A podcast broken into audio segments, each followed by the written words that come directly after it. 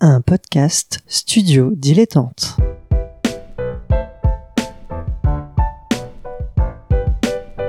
Donc ce que vous proposez comme d'habitude, c'est de la poudre de perlimpin. La République, c'est moi Et je ne me laisserai jamais entraîner par un opportuniste dans cette voie-là. Allez, rangez vos mines boudeuses, rangez vos discours de rageux. Restons polis, le podcast qui explique calmement la politique.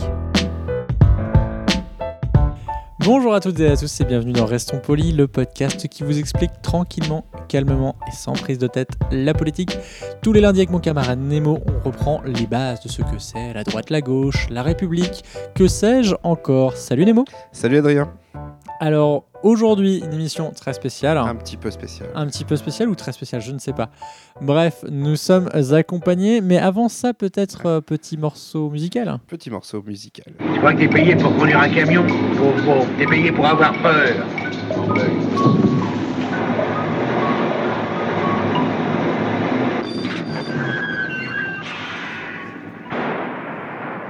Alors, qu'est-ce qu'on vient d'entendre? On a dit musical, mais en réalité c'était une bande-annonce de C'est film.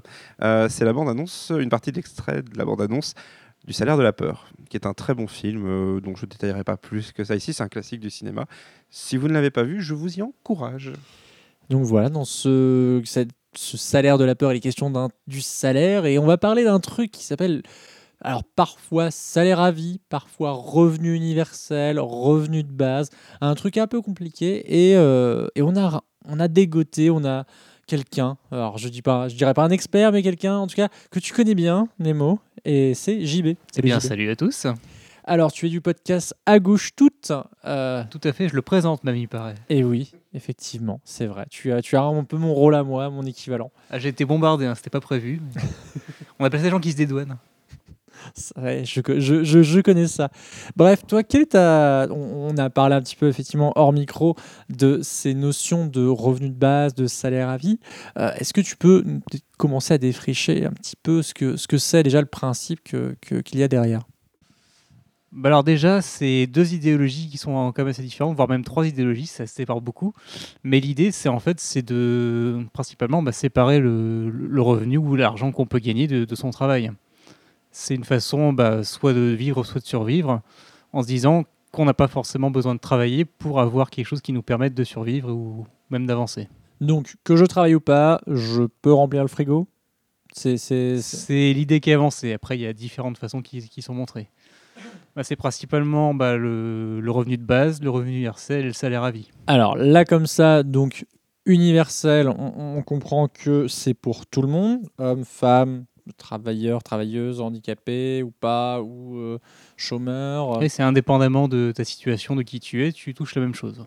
Si, alors donc ça c'est le revenu de base, non, c'est le revenu universel, attention, je me, je m'emmêle les pinceaux. En fait, après revenu universel, revenu de base, les, les phrases se mélangent. Mais grosso modo, il y a deux grosses idéologies qui sont bah, le, un, un revenu où on verse vraiment la même chose à, à tout le monde. C'est compensé par les impôts derrière. Mais le problème, c'est que verser la même chose à tout le monde, c'est savoir d'où vient l'argent. Et c'est là la grosse différence entre les, les versions qu'on peut avoir. C'est on a la version que nous propose le grand capital, nos, nos chers amis, Je, je parle pour toi, je suis... qui, qui est euh, ah bah tiens euh, dis donc euh, il y a tous ces trucs là qui traînent genre l'allocation au chômage les allocations familiales le RSA dis donc c'est compliqué c'est compliqué est-ce qu'il faudrait pas simplifier? Ça pourrait Voilà. paraître une bonne idée, effectivement, et, sur la base. et on mélange absolument tout et on verse la même chose à tout le monde. Donc du coup après si, si te manque une jambe si tu es aveugle il n'y a pas de pénibilité ça n'existe pas. Et puis on a dit on veut plus entendre le mot pénibilité et donc voilà, et donc c'est une façon de dire aux gens, bah, les- le grand capital en rêve, c'est de se dire on fusionne tout, on vous donne une aumône, et, et roule ma poule, il n'y a plus besoin de, de gérer les gens et, et d'avoir de la solidarité. Alors, on, on sent la pointe d'ironie dans, dans- dans ta voix. Je vais amener une autre voix de la raison. Alors, toujours Oh là un, un petit peu à gauche, mais en tout cas, peut-être moins, moins extrême ou je ne sais pas, moins piquante. Non, mais ce que, voilà, ce que, ce que décrit euh, JB, euh, pour le mettre de manière un peu plus, euh, on va dire, un peu plus en hauteur, c'est que le revenu universel peut être un rêve pour des gens qui défendent une, id- une idéologie libérale, voire ultra-libérale. C'est-à-dire qu'ils voient dans la multiplicité des aides un poste, des postes de dépenses qu'ils peuvent tran- transformer en un poste de dépenses. Et en plus, si on peut faire des économies, ce qui fait partie de leur idéologie, de diminuer la dépense publique, On pourrait même diminuer la dépense publique en faisant une mesure qui apparaît comme sociale. C'est pour cela notamment que, comme je vous le disais hors micro, aux États-Unis, j'ai entendu des émissions sur Fox News qui en, défendaient, euh, qui en défendaient le principe dans cette version-là. Après, il en existe une version, de, une version plus à gauche qui consiste à dire on a un minimum pour euh, survivre, ce qui nous permet, euh, bah, par exemple, pour une gauche un peu plus modérée, en disant bah, si les gens ont de quoi survivre, ils pourront entreprendre ou lancer des entreprises, des associations, etc., de manière beaucoup plus simple. Voilà, c'est le problème du revenu universel et ça a été toute la difficulté de la campagne de Benoît Hamon qui a eu euh, le succès d'arriver à mettre le sujet en, débat, mais qui après a, un peu chuté sur l'idée de bon maintenant il faut rentrer dans les détails, donc qu'est-ce qu'on fait euh, à ce propos-là quoi. C'est ça qui est étonnant avec et c'est pour ça aussi que je voulais l'interroger dans dans ce podcast de vulgarisation de la politique, c'est que c'est une idée effectivement qui est un peu le dernier débat clivant, je trouve, tu me diras ou, pas euh, JB, euh, c'est quelque chose qu'on trouve à droite et à gauche et qui hystérise les débats dès qu'on en parle à Noël ou, pas. C'est quelque chose que toi t'observes au sein de la gauche, JB ah Oui, c'est quelque chose que j'observe. Parce que comme, euh, comme l'a dit Nemo, en cette version-là, en, en mani manière de proposer, on va pas dire une allocation, mais un revenu, pour moi, c'est pas, je le vois pas comme une aumône, mais c'est de se dire vraiment, on offre de l'argent aux gens sans contrepartie, déjà, c'est compliqué à faire passer pour des gens qui fonctionnent au mérite dans une société où on nous a inculqué de travailler et de fonctionner uniquement au mérite. C'est d'abord, si, si, je veux de l'argent, il faut travailler à l'école, ensuite il faut travailler toute sa vie, il faut mériter.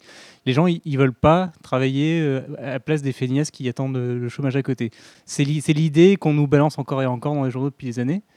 Et à partir de là, il faut essayer justement de, de sortir ce carcan en se disant qu'on est dans une société qui a évolué, le travail commence à être automatisé, il faut commencer à chercher de nouveaux moyens de se sortir de... Et, et, et est-ce que c'est pas aussi une occasion de, de valoriser un travail, euh, je pense, à domicile Et je pense notamment... Tout à fait, oui. euh, bah, reconnaître toutes les formes de travail, c'est différencier le, le travail de l'emploi. Alors ouais, oui, moi j'allais dire le travail salarié ou, ouais, ou, ou, le travail intermédiaire dans le sens où on a une relation contractuelle. Ou le travail du salarié, si tu préfères. Oui, voilà, effectivement. Je pensais à ça et en fait je pensais notamment, bah, et c'est triste à dire, aux, aux, nombreuses femmes qui euh, à la maison, euh, je sais pas, euh, gardent les gamins, font le ménage, etc. Euh, dans, dans, des vraiment mm -hmm. des Mhm. clichés. C'est un travail, elles, elles, produisent une valeur. Parce qu'à partir du moment où on se dit qu'on pourrait payer des gens pour le faire à ta place, c'est que c'est un travail déjà. Nemo, tu voulais réagir? Oui, je voulais juste abonder avec un exemple supplémentaire, c'est que nous-mêmes sommes en train de travailler. Enregistrer cette émission, le travail que tu vas faire juste derrière pour la mettre en ligne, la monter, etc., c'est un travail. C'est aussi quelque chose qu'on pourrait dire qui pourrait donner lieu à revenus. Euh, parce qu'effectivement, on cite très régulièrement, et à, raison, hein, je ne critique pas du tout, euh, le fait est de dire, mais vous vous rendez compte, les mères de famille, ou même les, femmes au, au, foyer, qui euh, font le ménage, éduquent leurs enfants, leur donnent à manger, leur font à manger. Est-ce que ça, c'est pas du travail? Bien sûr que si. Alors pourquoi il n'y a pas le salaire qui va derrière? Ce sont ces notions-là, en fait, qui, c'est ces questionnements-là qui ont amené à la question du revenu euh, universel. Repenser le terme de travail. Et ce qui est très intéressant, c'est que c'est un mouvement qui a rarement lieu, c'est-à-dire qu'on prend un élément qui fait partie de la droite, des conservateurs. C'est oui, pour pensée... ça que j'ai cité le cas voilà. des femmes, parce que c'est quelque chose qu'on retrouve voilà, beaucoup dans le discours de droite. Hein. C'est quelque chose qu'on retrouve, mais à raison, dans le discours de droite, parce que ça fait partie de leur structure idéologique, ça fait partie de leur rapport au monde et à la société. Et aujourd'hui, la, la gauche a pris ce terme et a décidé d'y apporter une de ses propres solutions. On a sous-estimé, je pense, à l'époque on l'avait souligné, le fait que la campagne euh, interne au PS de Benoît Hamon avait amené ça face à Manuel Valls, ce qui a donné d'ailleurs un des débats, je vous le conseille de le remater, des plus intéressants de la dernière présidentielle, qui est Manuel Valls et Benoît Hamon, euh, qui est un débat hyper intéressant sur cette notion-là. Et la vraie difficulté, ça a été de le traduire dans la Ve République. Alors je vous renvoie à notre émission de la semaine dernière, parce que derrière, comment on fait pour traduire ça dans la Ve République Et c'est tout le dilemme de la gauche. Alors que la droite, elle a un autre dilemme par rapport à ce revenu, c'est de dire ah putain, c'est pardon, ah c'est quelque chose euh, qui fait partie de notre ADN, donc on peut pas le combattre frontalement. Donc comment on va l'adapter? Et on retombe sur ce que je disais euh, tout à l'heure sur les notions, ce que disait, ce que décrivait également euh, JB avec beaucoup de piquant, c'est-à-dire comment on fait pour convertir ça en quelque chose qui nous est euh, acceptable à nous, euh, libéraux. À noter que ceux qui sont le plus opposés, à mon avis, au revenu universel restent les conservateurs et que là, on, retrouve une fracture à droite euh, sur cette question. Je me suis intéressé euh, donc à, ce qui était proposé, en tout cas dans, le gouvernement actuel, en tout cas à l'heure où on enregistre, donc euh, sous le gouvernement euh, d'Édouard Philippe. Donc c'est le revenu universel d'activité de Macron, anciennement versement social unique, c'était son, ancien nom.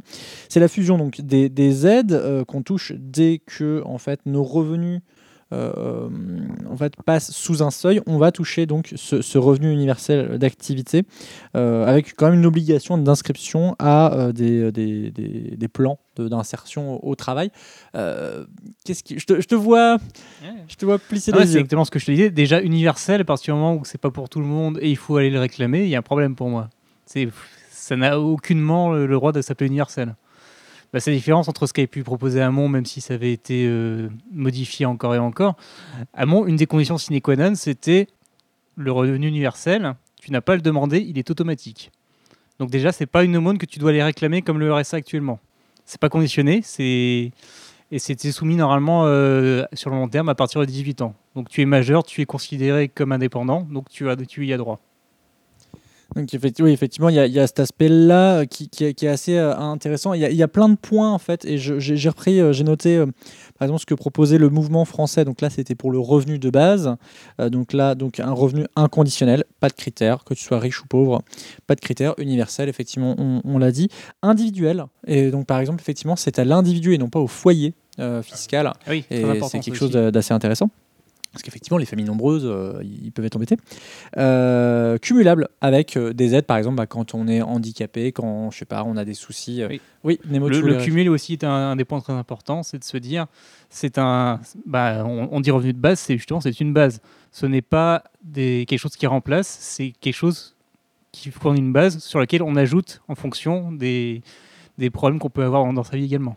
Nemo, tu voulais réagir. Oui, je voulais réagir pour apporter un petit point de contexte, sur, enfin, pour revenir sur ce que vous disiez sur le fait de l'important de l'individualité, euh, notamment euh, pour dire qu'il y a une idée qui était voisine, voire même cousine euh, de ce genre de revenu. Ça avait été à l'époque la défense par les syndicats étudiants et certains partis de gauche du revenu étudiant, c'est-à-dire de donner un salaire. Enfin, ce qui serait l'équivalent d'un salaire qui permette aux étudiants d'étudier sans avoir besoin de prendre un autre emploi, un emploi à côté. C'est-à-dire de considérer que les études sont un travail, qu'un travail mérite une reconnaissance euh, financière euh, de l'État pour permettre à chacun d'étudier correctement. Et ce qui est intéressant, c'est c'est une idée cousine, mais qu'on a un peu oublié, mais je pense que malgré tout, et c'est quelque chose, euh, là pour le coup, qui à mon sens relève de l'erreur politique pour l'instant, pour les partis de gauche comme pour les partis de droite, c'est que cette question-là dont on parle résonne extrêmement bien avec les mouvements sociaux en cours et auxquels chacun des camps pourrait amener sa propre réponse.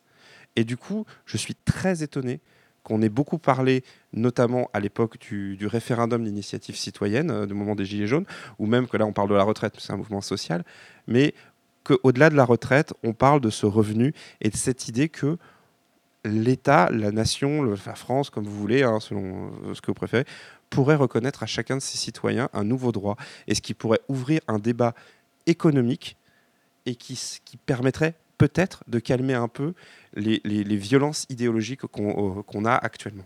C'est intéressant parce que moi je sais que cette, euh, cette proposition que j'ai faite de poser ce sujet-là dans, dans Restons Polis et d'initier à cette thématique du revenu de base universel, du salaire à vie, etc., c'est effectivement la question de la retraite qui est, qui est une sorte, qui pourrait être en tout cas une sorte de, euh, de base euh, de vie pour survivre. Et d'ailleurs c'était intéressant, donc dans les, dans les autres euh, critères donc, euh, du, mouvement pour le revenu de base, il y a euh, cette notion de permanent tout au long de la vie, donc euh, de la naissance jusqu'à euh, la fin de vie.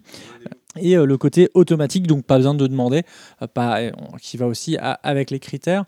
Euh, c'est vrai que c'est- étonnant de ne pas le voir ressurgir alors que euh, ça, ça avait quand même créé une, une petite crise quand même au sein de, de- du Parti socialiste.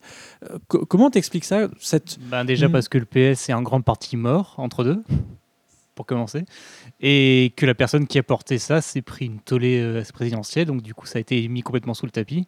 Qui avait pris euh, 6% aux dernières Voilà. élections présidentielles là où... Puis euh, 4% aux européennes quand il, avait posé entre guillemets euh, une proposition pour un revenu universel européen. ce qui n'était pas possible pendant le cadre des élections européennes, bon, comme toutes les promesses de campagne des élections européennes. On ne va pas blâmer celle-là plus qu'une autre. Non, mais après, je pense que pour le revenu universel, il y a un, tru- un truc qui est important, c'est que des, des idées en place, pour moi, c'est euh, entre guillemets celle qui est le plus 5ème République compatible. Alors, le- la- laquelle, du coup, pardon, j'ai pas. Le, bah, revenu universel selon Ramon, effectivement, ça, on peut poser beaucoup de soucis, mais au moins ça permet d'apporter une solution bah, à tout ce qui est euh, tout est sans-abri, tout ce qui est la précarité qu'on peut avoir. Ça reste vraiment une, une notion de cerise, c'est de se dire que chacun reçoit assez pour se loger, se nourrir, alors vraiment tous les besoins vitaux qui sont garantis, indépendamment de son travail. Donc déjà, si on a plus ce spectre, de, ce spectre de, de la faim, de, de la soif, de la peur, on va peut-être commencer à pouvoir vivre et à commencer à aller vers des carrières qui nous intéressent plus. Nemo, tu voulais réagir Je voulais juste raccompagner ce que vient de dire JB euh, sur quelque chose qui pourrait être. Je reviens, je suis désolé, je reparle beaucoup de stratégie électorale, mais il me semble que ce, c'est, on est dans le terrain des idées. Donc les idées, pour pouvoir être défendues dans la cinquième, il faut qu'elles aient une application électorale. Et je pense qu'en fait, une des applications qui pourrait être faite à la fois par les partis de gauche comme par les partis de droite, encore une fois, ce qui pourrait donner du consensus, c'est ce, dont on discutait tout à l'heure, qui était l'automaticité des aides, par exemple. L'automaticité, euh, la droite pourrait tout à fait proposer un socle universel d'aide automatique en disant, vous voyez bien qu'on n'est pas méchant, on vous propose l'automaticité, mais la gauche pourrait aussi la mettre en avant, et s'il y avait une opposition en face, on disait, vous voyez, ils veulent pas que vous ayez droit à ce à quoi vous avez droit.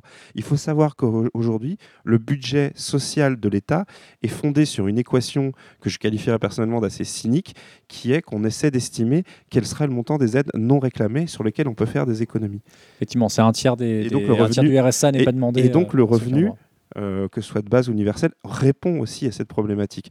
Donc voilà, on, on- on parle souvent d'idées assez négatives, parce que, enfin pas négatives, mais d'un climat social assez négatif euh, quand on essaie d'expliquer exactement ce qui se passe actuellement.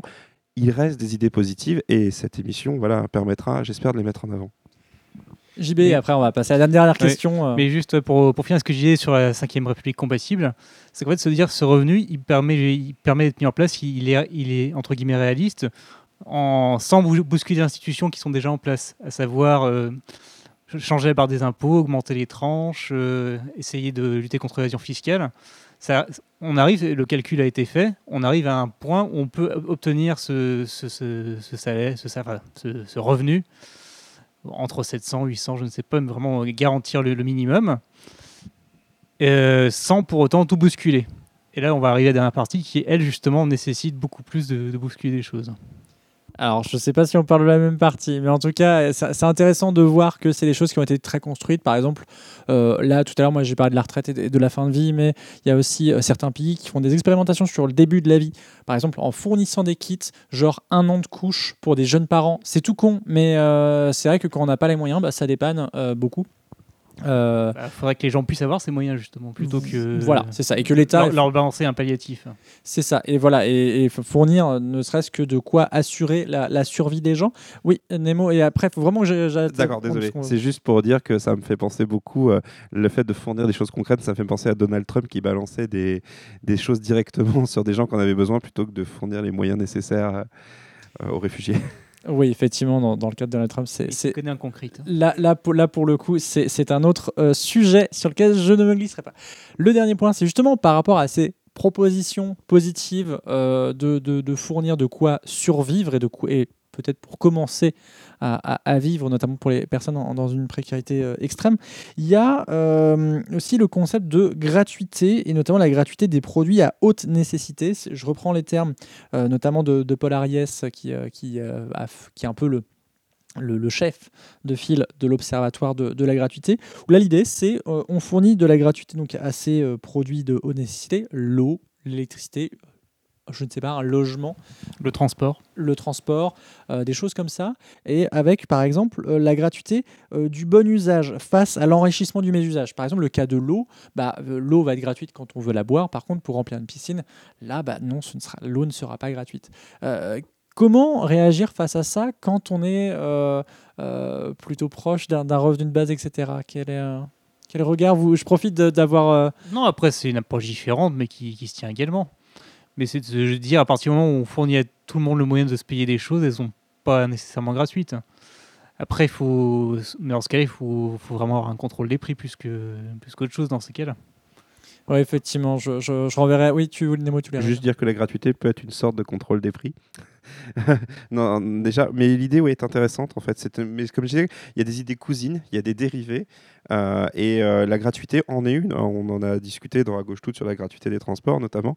Euh, ça pose des tas de questions, et ce qui est essentiel, et ce qu'on essaie de, je pense, de, tu seras d'accord avec moi de dire dans cette émission, c'est que c'est important de poser les bonnes questions pour que les gens puissent réfléchir dessus. C'est beau. Là, je C'est un pourrais, peu démago, hein, je mais pourrais l'utiliser comme phrase de conclusion, dis-donc. voilà. Merci. Donnez-nous des subventions. non, je déconne.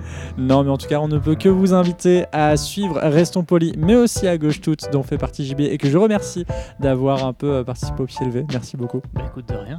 On te retrouve donc dans la Gauche Toute avec ton camarade Nemo, qu'on retrouve également dans Canapé Game et les Pires Rennais. On me retrouve donc dans Ludologie. Merci à Suzy Q pour le générique. N'hésitez pas à me commenter, etc. Sur les chaînes YouTube, podcast, Apple Podcast, Spotify et autres. Oui, Nemo, tu- Je te dirai à lundi prochain. à lundi prochain. Et donc, euh, fait la petite phrase de citation pour euh, finir bien. Federico Garcia disait L'optimisme est propre aux âmes qui n'ont qu'une seule dimension. Je pense qu'on vous a donné plusieurs dimensions, mais en tout cas, on vous a donné de l'optimisme. Je l'espère.